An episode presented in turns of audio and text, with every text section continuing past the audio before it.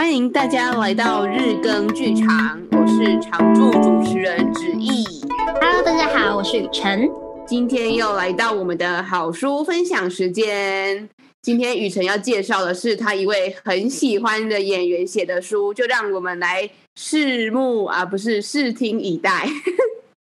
好，我的偶像小时候呢，最喜欢的演员女演员是林依晨，她是我国高中时候觉得。最欣赏的演员，他有一本书叫做《做自己为什么还要说抱歉》。跟演员看这本书，可能可以会有很多很多觉得很有共鸣的地方，因为它分很多章节嘛。然后前面有一章就是在讲就是戏剧创作这件事情。但你如果不是一个演员，你是一个一般的所有任何人看这本书也会很有感觉，是因为他讲的其实就只有前两。前两小篇是演员，其他全部都在讲的是身为一个人的一些很基本的东西，例如爱，例例如自由，例如力量，例如很纯粹的、很美丽的东西，或是其他就在讲生命的，他最近的一些很真实、很赤裸的一些想法跟心得。记得他在演艺圈被称作零负评女神，然后我之前有听到他对你的人生一个小小有趣的故事。就是曾经好像帮你的老师还是谁，就是在你高中毕业的时候，他好像认识林依晨，然后你就林依晨的时候就写了一张卡片给你，然后我想要跟想要请你跟大家分享这段小故事。好像是在哪里呀？冰岛、挪威，我忘了。北欧，反正就是因为高中的时候呢，我在我们学校就是一个好成绩的形象。然后呢，大家都以为我会读什么什么呃，化学系呀、啊，什么日文系呀、啊、之类的。殊不知呢，我就选戏剧系。那那个辅导老师听到时候非常惊讶，然后他就说：“那你第二志愿要填什么？”我就说：“哦，正大日文，因为我觉得日文系挺上。因为我大哎，我高一的时候就考过 N 二了，对，我现在考过 N 1，但是。” 那时候还没啦，但是他们会觉得，就是啊，你 N N 啊，你你高一就考过 N 二，好像很容易就上日文系，就可能其实也个不会上，但当初就有这个错觉。然后，反正我就写了日文系，然后老师问他说：“哎，为什么雨辰你要选正大？”我说：“哦，因为我想当林依晨的学妹。”那老师说：“哦，我认识林依晨呢，不然我跟他讲。”他好像是，其实我也忘记关系怎么样，只是他的朋友是林依晨的谁，我忘了。Anyways。他就问了凌晨，我不知道他怎么联络到他，然后就说：“哎、欸，我们学校有个学生，他为了想要当你的学妹，就是第二志愿选正大，但他第一志愿是戏剧系的。然后凌晨知道这件事情之后，他就写一张密密麻麻的卡片给我，哇，密密麻麻哦。然后那时候人还在，就是我忘记在哪一个国家，但是北欧的某一国。”将寄回台湾给我，我的天呐，超级无敌感动！虽然他就是，这是我这辈子跟他这个偶像最近的距离，就那么一次，但真的是会觉得很温暖。然后也，你就是你真的可以知道，这个人他是真的非常柔软、跟善良、美丽的一个女子，难怪她在演艺圈的人缘那么的好。对，嗯。哇，我觉得好羡慕哦！可可惜我的偶像至今可没有机会。我前几天就是在看网络上，就是因为我很喜欢打网球，就是有一个人他去酒吧，然后遇到费德勒，他就跟费德勒说他在手上刺青，刺了费德勒的名字在上面，然后就跟。费德勒拍了一张照，就说此生无憾的，所以我也觉觉得小雨收到林依晨的亲笔信，应该也是此生无憾。就让我们来听小雨分享这一本《做自己为什么要说抱歉》吧。天哪，我要先分享哪一段？我真的很喜欢这本书的文字，每一个文字都非常的有温度。好了，我不管了，念。它在第三十一页，是这个篇章的第二个文章。二零零九年底，我在巡演林奕华导演的舞台剧《男人与女人之战争与和平》时，一位影迷送了丹麦哲学家齐克果的《百合飞鸟》女演员给我。她在封面内页摘录下书中这段话：一个女人并不是在十八岁的时候成为演员，而是在三十岁或者更迟，她才成为演员。并注明，献给我未来最敬爱的女演员、女艺术家林依晨女士。当时对她这样的期许，我真是又惶恐又迷茫，因为在年。同年初的脑部手术过后，我其实对于自己在戏剧这条路上的能耐开始产生质疑，不仅仅是体力、耐力、意志力，甚至包括能挑战的角色类型。当时的我也不知道自己在术后整整两年的时间，会以两张专辑、一本类游记书、一部舞台剧里并不特别吃重类人的角色度过。我明白这是经纪人担心我身体状况下所能做最好的安排，我也尽了当时所能尽的最大心力完成这些工作。但那种极度想回归影视拍摄工作的渴望，和我不确定自己能否胜任的恐慌与不自信感。交相拉扯着，让我根本看不清自己的模样。后来说服自己慢下来生活与工作后，身体终于慢慢恢复了。在跨入三十岁这个特别关卡的前后，幸福也幸运地塑造了一两个具代表性的角色。我先念到这里，就是我想跳到最后一段，这一篇最后一段，他写女演员的青春最宝贵。演员是吃青春饭的，可是我想当又有趣又有故事的挂号老演员啊！过了三十岁，演员更丰富的光彩色泽才开始要慢慢显露展现。八十多岁的朱莉丹。嗯，朱莉朱蒂丹契，好，这个名字难念。Judi Dench 虽然眼力已经读不了了剧本，但是只要有人念给他听，他还是能够塑造许多奇异而有魅力的角色。那是我最终想达到的境界。而中间这数十载，我还有很多时间与空间去拓展和实验。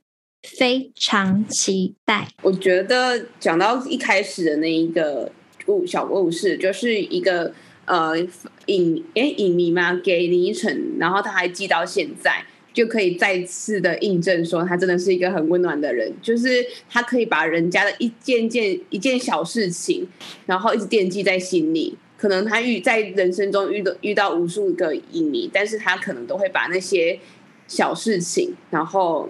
铭记下来，然后感恩。我觉得，你知道为什么他有现在的成就，就是他可能他一直以来就是这么的感恩。对耶，我其实我没有想到这件事情，好像真的是有这些小细节。我比较发现的事情是，他因为其实每一个年轻演员都非常的焦虑，因为我们都知道演员就是吃青春饭的啊，就是你看那些当红的。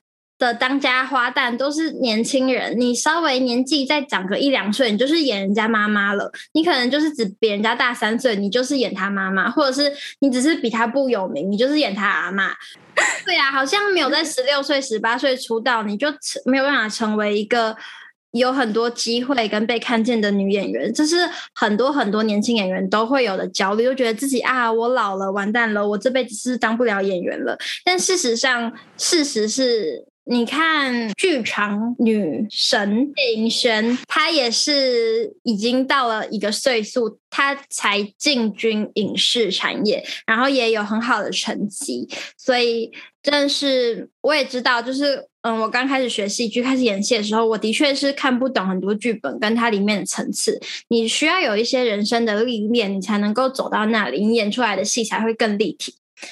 所以我觉得这这这个篇章给我很多安慰，然后我也希望能够听到这个篇章的人，可以就是稍稍微的觉得，嗯，或许可以不用那么紧张。但是老实说，我还是有点紧张啦。所以，哎呀，怎么办呢？那我有一个疑问，就是有关于就是特地的 mark 说女演员，那这样子对于男演员来说也会有这样子的问题吗？还是？就是可能对男生来说，他可以接受的年纪更大，这样子嘛。其实我觉得这个产业一直在改变呢、欸。就是以前可能真的是会很不公平的是，好莱坞的电影女主角每一个比一个年轻，但是男演员呢，汤姆克鲁斯几岁了还是在当男主角，但是的确，现在看台剧好了，最近很红的那个暴走的女医师，那什么急诊室，嗯、对对对。完蛋，我讲不出句完整句。我村村里来个暴走女外科。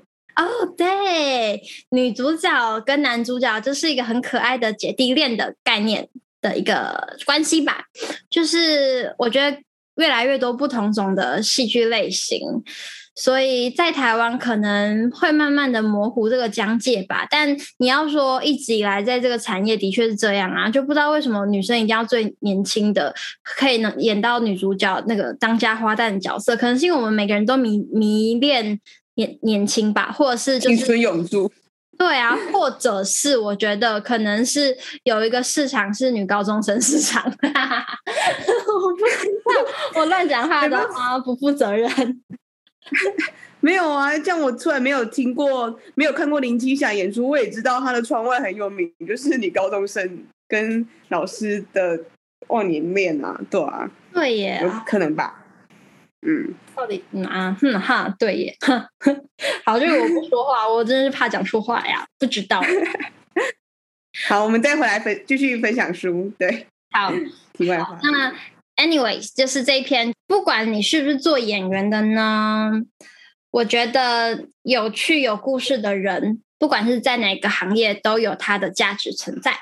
好，到目前为止的表演生涯中，有一幕令我印象非常深刻，一直到现在都还会不时地想起。倒不是出现在我主要耕耘的戏剧领域，而是好几年前还会参与跨年演唱会的日子。那时候在后台等着上场，在我前面出场的就是超级实力派铁肺王后、女王、天后阿妹。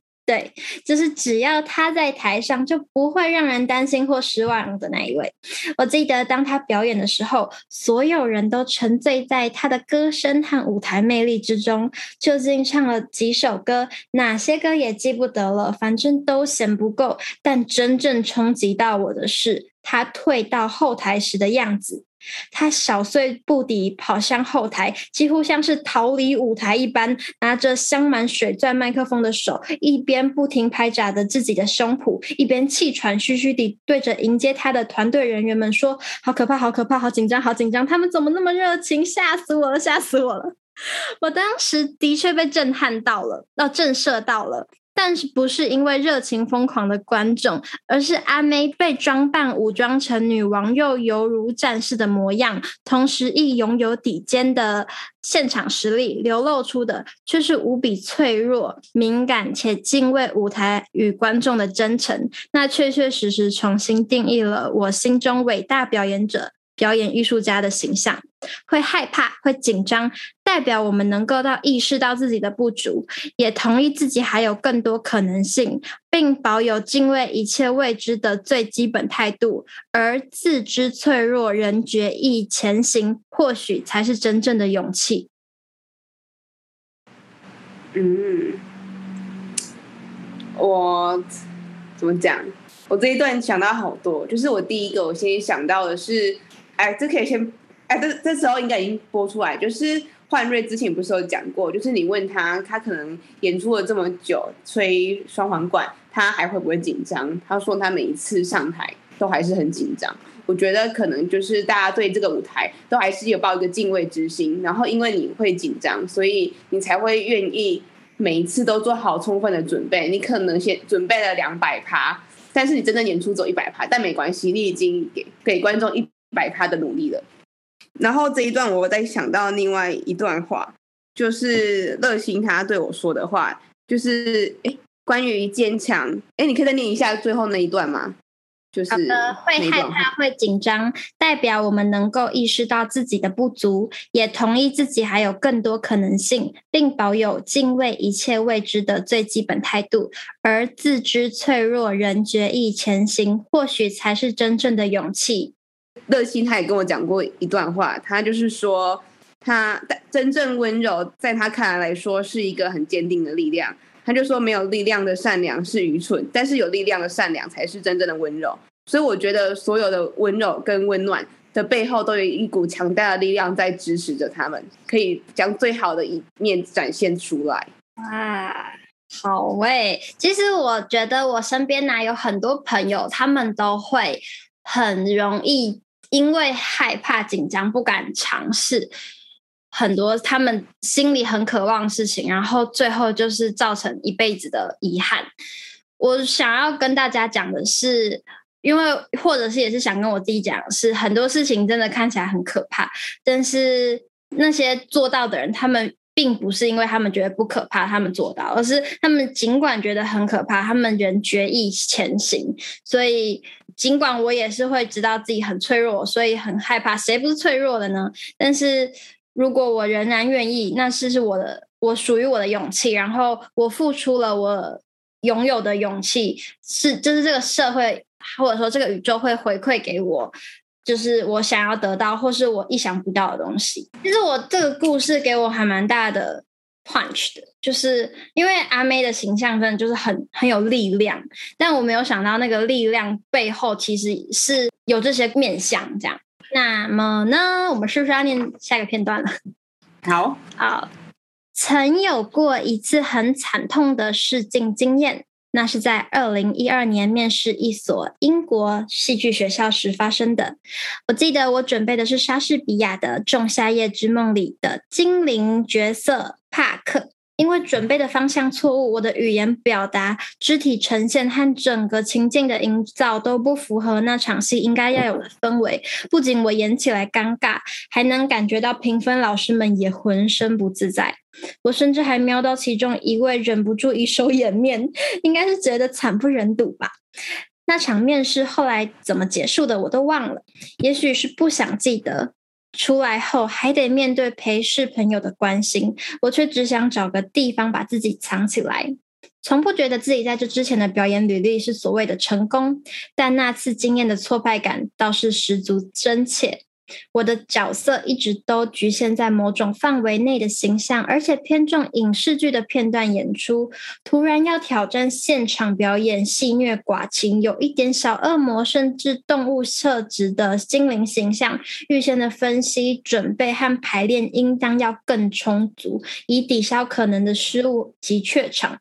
但不成功的尝试，不代表没有意义，相反的，绝对必要。除了可以意识到自己的不足面向，也能立即校正方向和想法。所以，老实说，我并不觉得自己失去了什么，也许只是一点点的面子。这是挂号里面。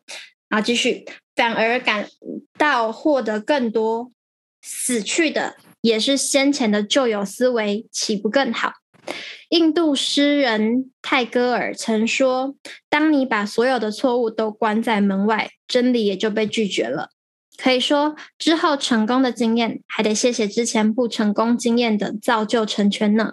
真理永远在犯错之后来到啊！就好像讲到你说，就是关于剧场以及影视化的差距。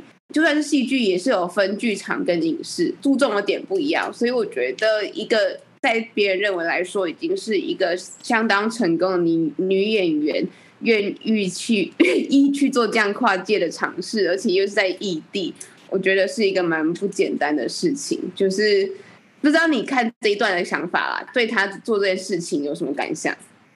嗯。我其实对于面试失利这件事情蛮有想法的，是因为我其实很少去 audition，原因是我们所有去 audition 过的人都知道，你三十甚至一百哦，真的是你可能去 O 一百次只会上个几次，就是它跟所有事情一样啊，就是例如说你是一个 sales，你去 approach 一百个潜在客户，你可能真的能够收到最后能够成立的就是那几个，但是。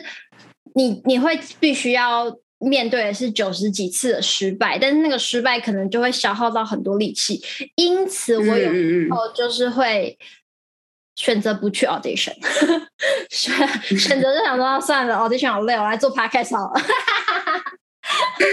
就这样，但是因为我最近也跟一些朋友聊天，然后其实我们都会互相安慰啦。就虽然我不去欧，但我的朋友们去欧嘛，然后他们就是欧完就会挫败，然后我就安慰他们啊，别哭别哭这样。然后我也想要跟大家说，就假设你也是走在这条路上，然后听到这个 podcast，就是拜托林依晨他都有这样子的经验了，就是所有人都有很挫败的试镜经验，就是真的没有什么，下一次会更好。因为失败总是在哎，成功总是在失败之后。就是说到这件事情，就是我最近也在赶，就是前阵子还在面试，就是想要面试一些外商，然后都没有上，就有些是完全没有任何的回复，还有些是可能面试却没有上。然后一开始就觉得啊，我觉得我已经准备很充分啊，然后我自己自己是哪里不够好，就会开始陷入了一个对自己感到迷惘跟不自信的那个回圈里面。但是我后来就会觉得，就是。我后来之所以安慰我说，呃，可能他们要的不是你这样子的人，并不是你不够好，对，所以我就想说，那帮我现在去试其他的方面看看，然后等到哪一天我再次觉得我已经准备充分，能量已经具备了，再去做这些尝试也没有不好，就是可能就只是稍微走不一样的路，或是走一个比较远的路，但是反正你只要心里有这个方向，你有有一天你终将会走到。就是别只要不要在这过程当中忘记你想要去的地方就好了。真的是很多的正能量呢，给大家很多的安慰。对，我们都是总是能在失败中找到安慰。太太多的成功就会找不到这么多的心得，所以人生有一点挫折又何尝不是好事？可是人人生问号，人生就是很多挫折，所以呢，你如果不找到安慰，你就活不下去。对对对对对。但是就是因为人生有这么多的挫折，所以每一次的小小的成功都是一个巨大的成就，就是还是可以衬托的出来啊。不像林依晨，大部分都是成功，没有开玩笑的，对不起，没关系。我们在我们在就是怎么讲，有时候还是始终还是成功的人写的。对不起，我又开始一点负能量了，因为有时候我会相信一点幸存者偏差这件事情。对，但是还是要给大家正能量，不行。我们要继续做自己，为什么要说抱歉？哇，你在跟自己打架，好好笑。好了，既然都讲要做自己，为什么还要说抱歉呢？我们就讲一下，有一篇叫《真实》，在讲真实。OK，二零一八不是二零一八年，二两百一十八页。他说：“ 真实是什么？电影无。”问西东告诉我们：真实就是你看到什么、听到什么、做什么、和谁在一起，有一种从心灵深处满溢出来的不懊悔也不羞耻的平和与喜悦。我想，这不仅仅是真实，而且还是真实的幸福，因为太不容易了。不懊悔代表全力以赴过，或做了当下最想做的决定了，所以没有遗憾。不羞耻。代表没做会愧对良心的事，而且我们骗到骗得了别人，又骗不了自己，所以没得隐瞒。能做到的人少之又少吧。我们每个人的心里或多或少都隐藏着某些懊悔与羞耻之事，那或许才是生命的真实样态。内心的惶惑与不宁静，也都是真实的啊。所以他的意思告诉我们说，就是，呃，有可，哎，怎么讲？那些负面的情绪既然存在了，就存在吧，不要去理他。这样 没有。其实我我觉得啦，就是很多人都会说我这辈子没有遗憾，因为我都努力过最好。每个人都很多人都会说，就是我问天无愧。但是事实上，我觉得每个人心里都是有。就是要带到棺材里的事情啦，所以真的，嗯、我觉得这些都是真实的，然后没有什么好觉得觉得难堪的，嗯嗯，就是大家都有，我是想讲，其实就是这样而已，嗯。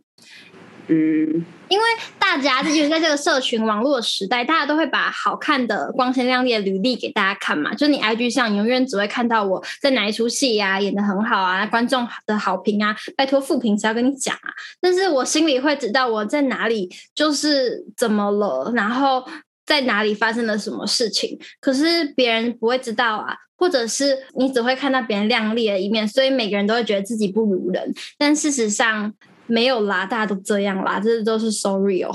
个人是这样，就是我不想要将太多的正能量给别人，所以我可能有有，所以我可能分享的事情都是一个呃还不错的事情。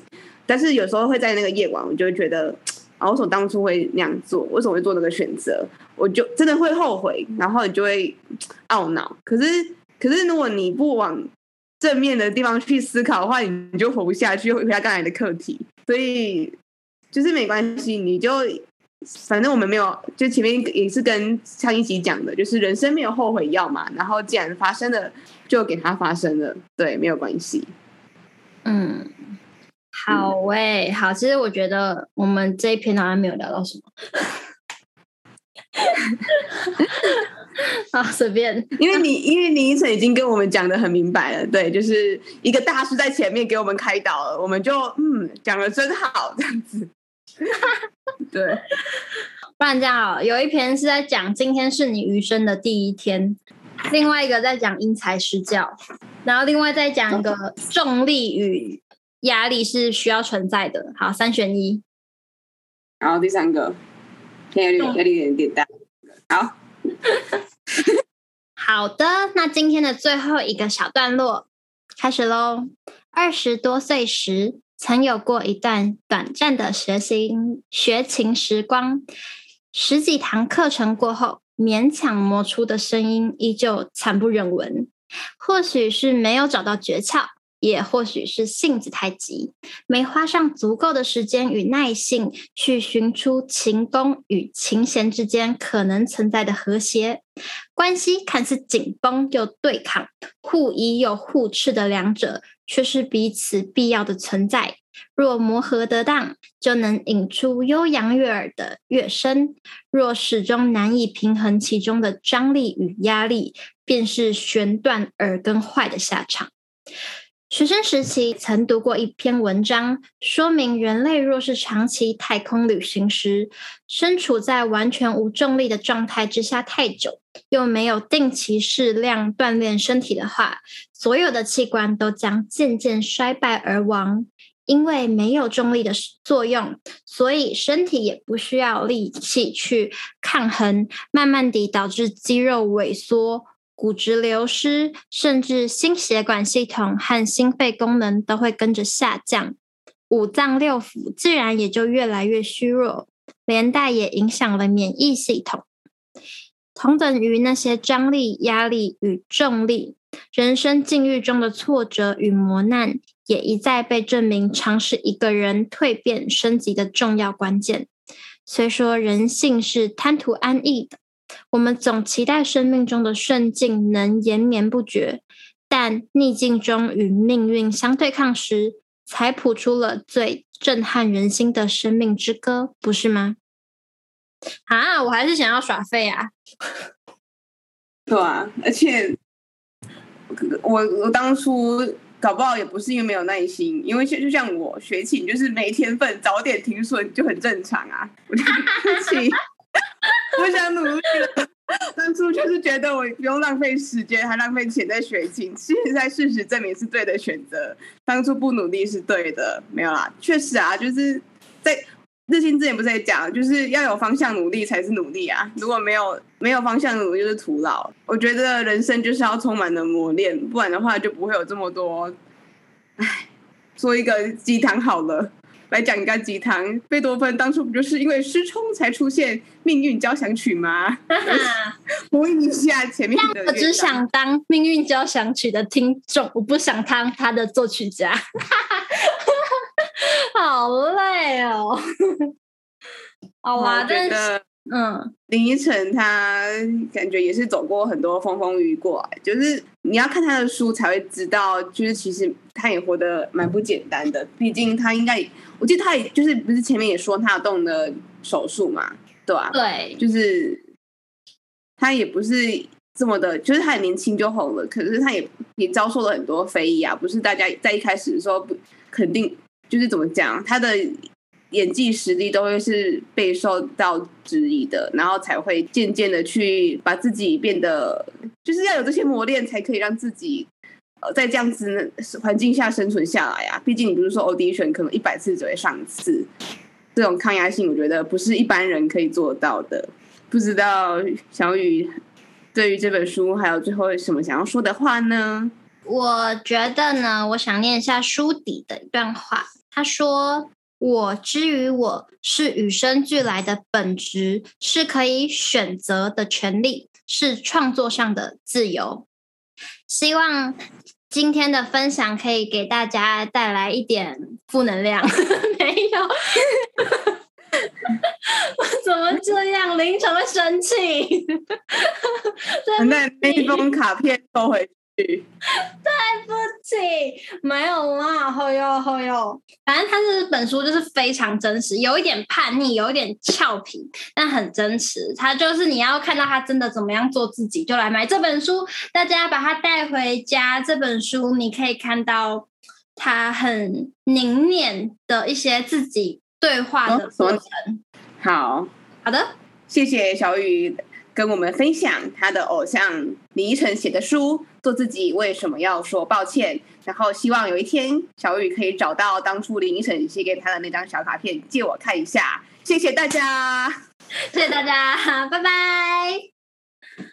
拜拜。